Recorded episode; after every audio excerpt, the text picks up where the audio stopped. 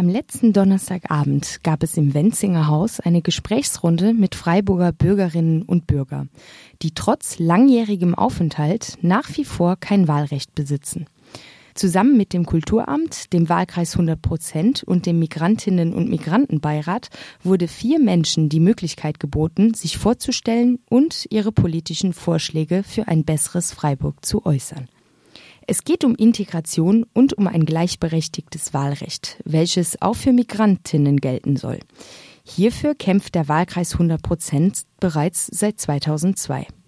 Mitbürgerinnen mit ausländischer Staatsangehörigkeit sollen endlich ein Anrecht auf Mitgestaltung ihrer Stadt und auf ein kommunales Wahlrecht in dem Land bekommen, in dem sie häufig bereits seit mehreren Jahren leben.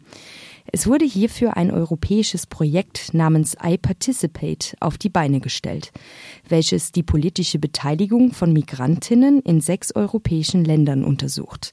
Unter anderem geht es um die Förderung der politischen Partizipation und Migrantinnen am Entscheidungsprozess über Integrationspolitik und weitere lokale Themen teilnehmen zu lassen.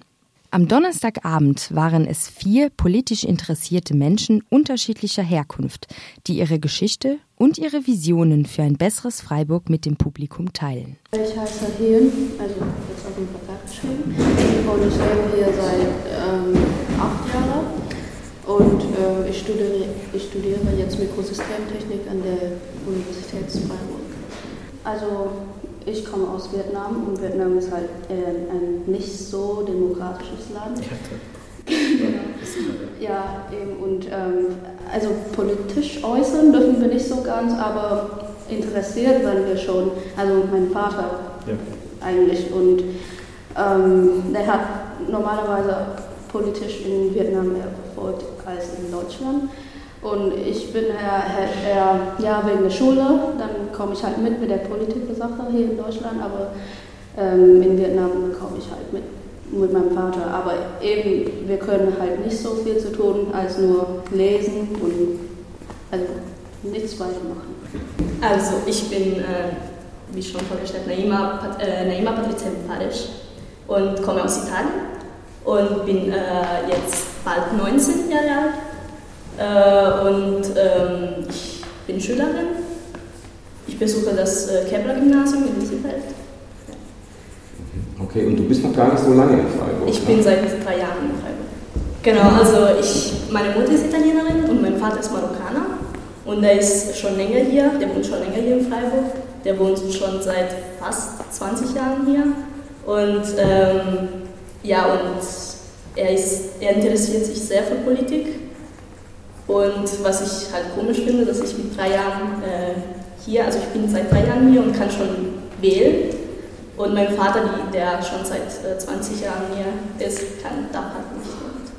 obwohl er sich halt äh, sehr für Politik interessiert. Mein Name ist Dennis Oetzmann, ich bin 25 Jahre alt und bin Jugendvorstandsvorsitzender der Levitischen Gemeinde hier in Freiburg und mache Projekte mit Jugendlichen und versuche mich auch politisch aktiv zu machen.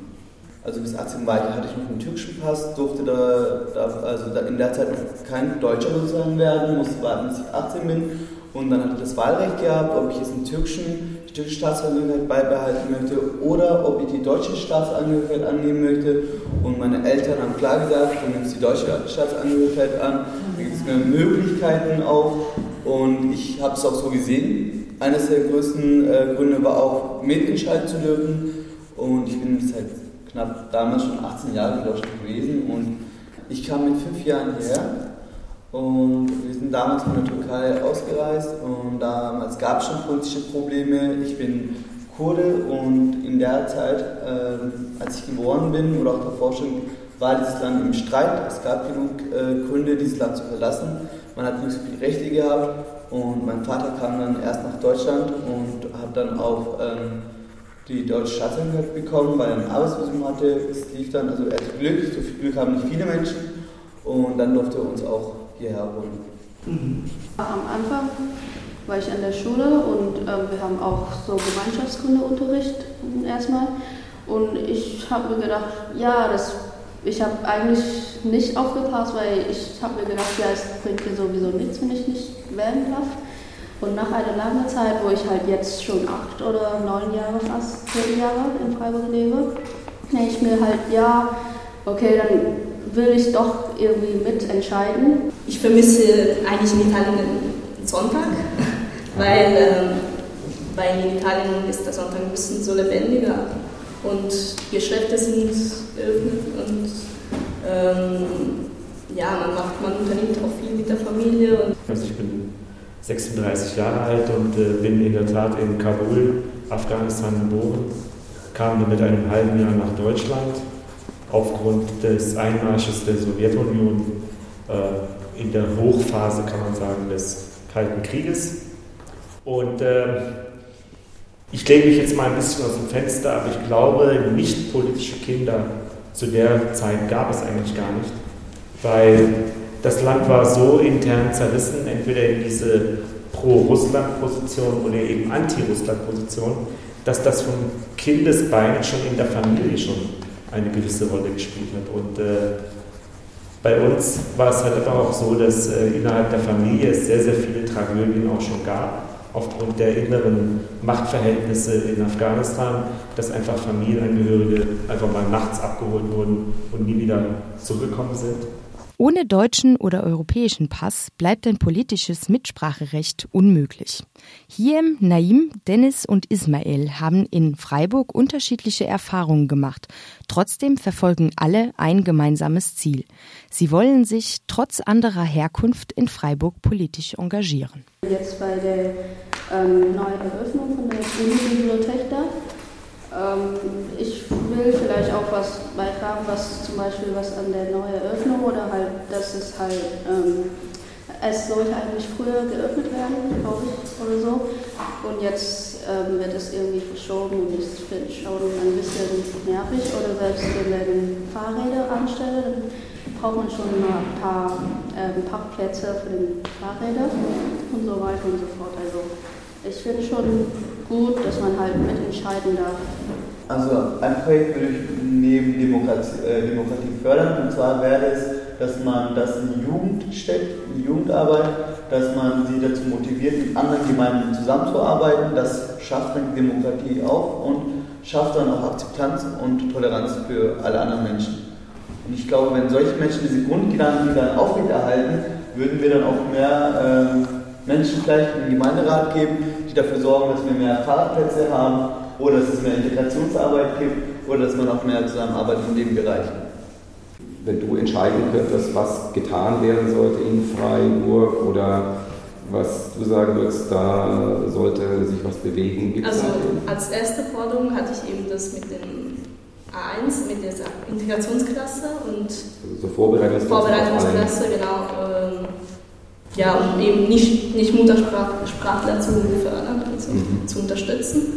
Und äh, sonst ähm, würde ich sagen, eher so, dass man mehr äh, Integrationsprojekte äh, veranstaltet oder Integrationsprogramme, in denen sich äh, ähm, Schüler mit äh, Migrationshintergrund und Schüler ohne Migrationshintergrund treffen und dann über Themen sprechen, reden diskutieren. Also ähm, ich, hab, ich muss auch ehrlich sagen, ähm, ich habe bis jetzt nicht groß von der Politik gehalten. Für mich war das, muss ich auch sagen, ähm, ein Unternehmen, das viele Versprechungen hat, aber wenig umsetzt davon.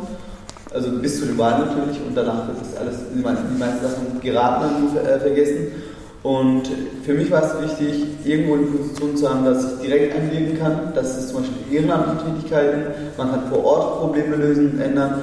Also was mich halt wirklich sehr, sehr getroffen hat, war halt, wie du schon eingangs auch aufgeführt hast, war tatsächlich die Geschichte mit äh, SC-Steinen. Wir haben ja wirklich Leute hier in der Stadt, die äh, seit 35 Jahren mit dem Gemüseladen äh, nicht gerade wenig Gewerbesteuern und äh, Umsatzsteuern und äh, was weiß ich was für Steuern äh, entrichten.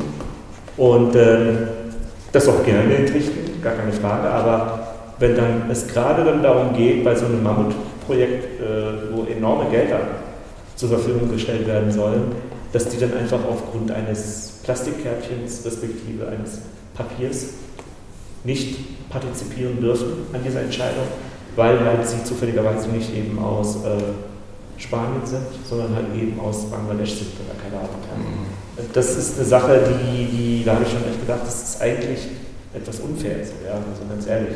Äh, weil die ganz normal zu den ganzen Ausgaben, die eine Stadt hat, auch ihren Teil beitragen. Obwohl alle unterschiedliche Prioritäten setzten, waren sie sich am Ende alle in einem Punkt einig. Es muss mindestens ein kommunales Wahlrecht für alle geben. Menschen, die Freiburg seit Jahren als ihre Heimat bezeichnen, sollen politisch mitentscheiden dürfen.